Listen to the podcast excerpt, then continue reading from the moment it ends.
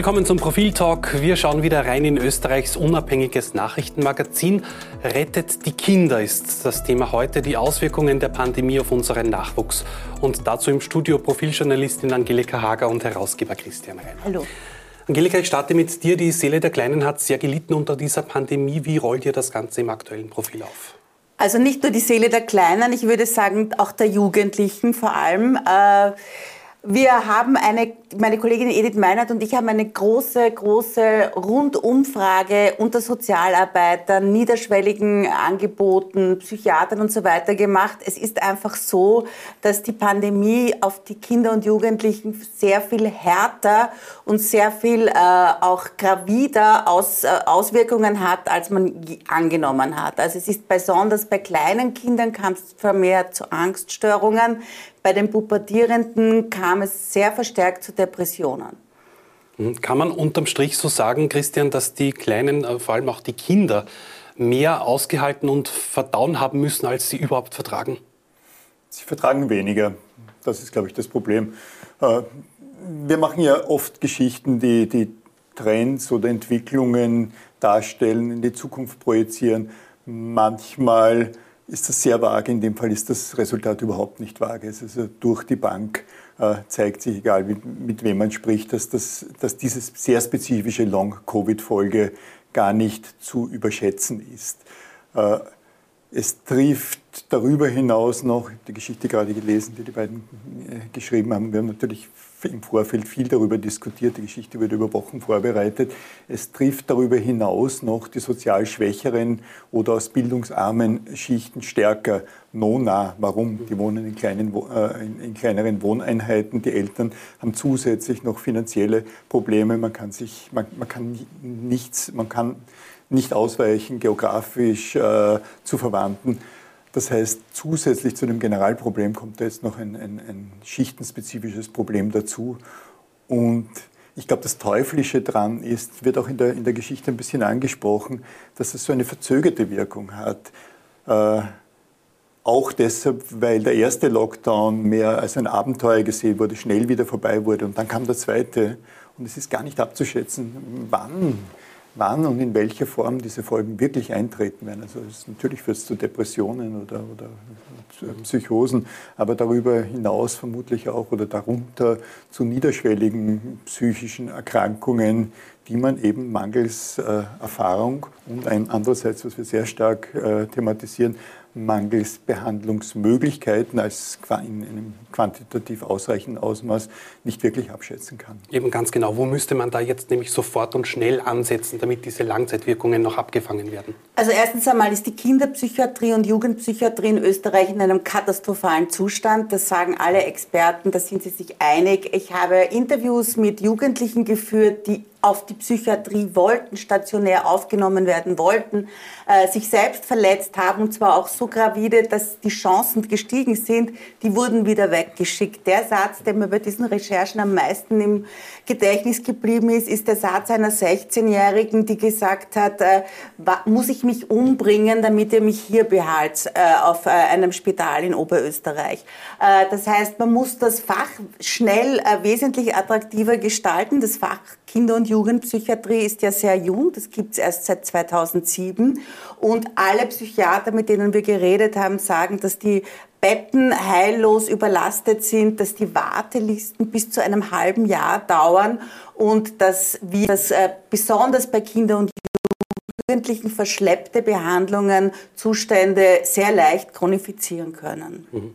Und diesen Mangel, den wissen wir jetzt nicht seit ein paar Tagen, sondern schon etwas länger.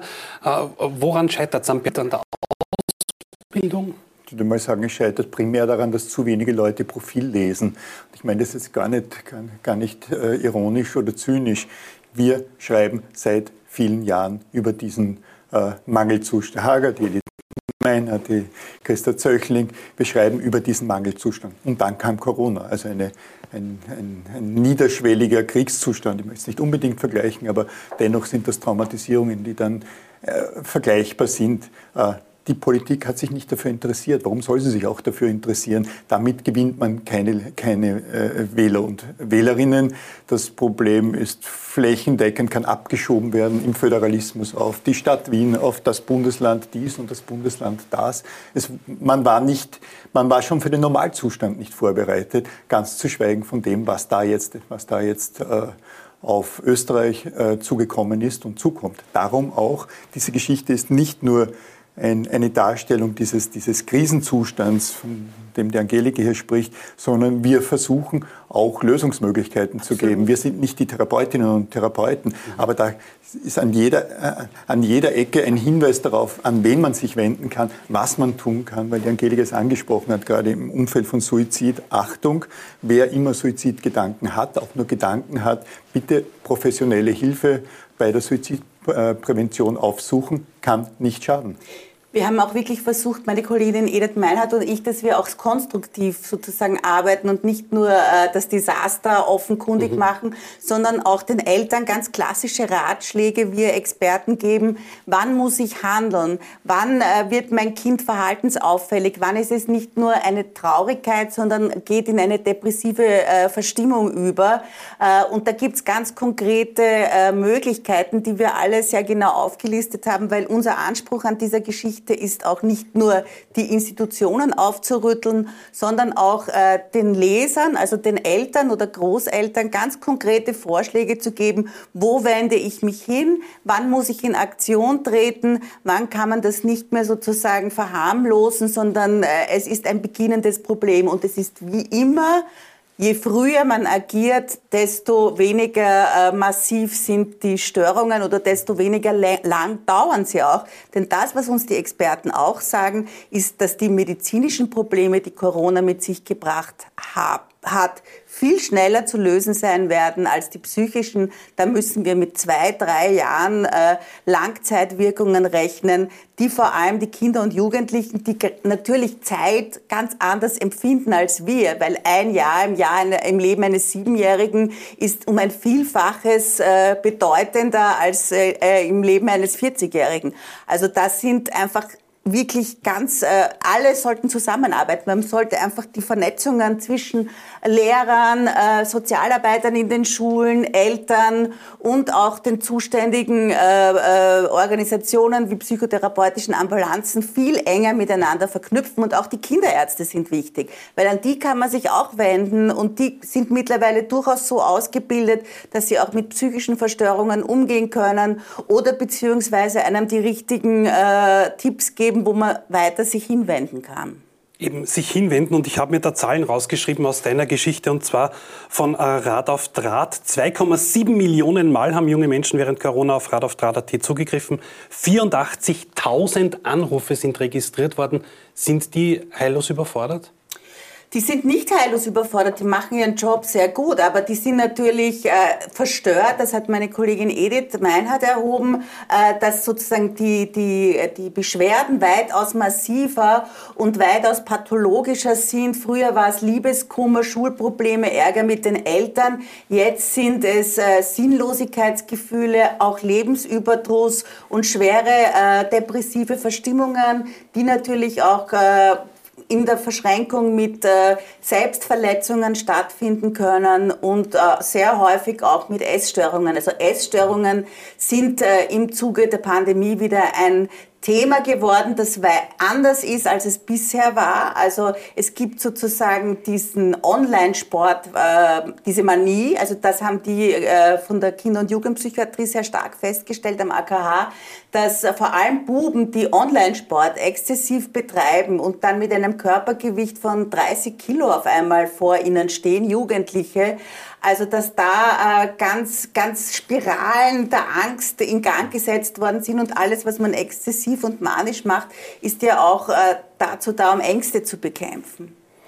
Aber ist es nicht auch so, dass äh, die Probleme von Kindern oft auf Unverständnis stoßen, dass man sagt, ja, jetzt jammer nicht, so schlimm ist es ja nicht, oder jetzt bist du halt einmal daheim, jetzt äh, jammer da nicht rum, dass das irgendwie unter den Teppich auch gekehrt wird? Ich glaube, es ist viel besser geworden.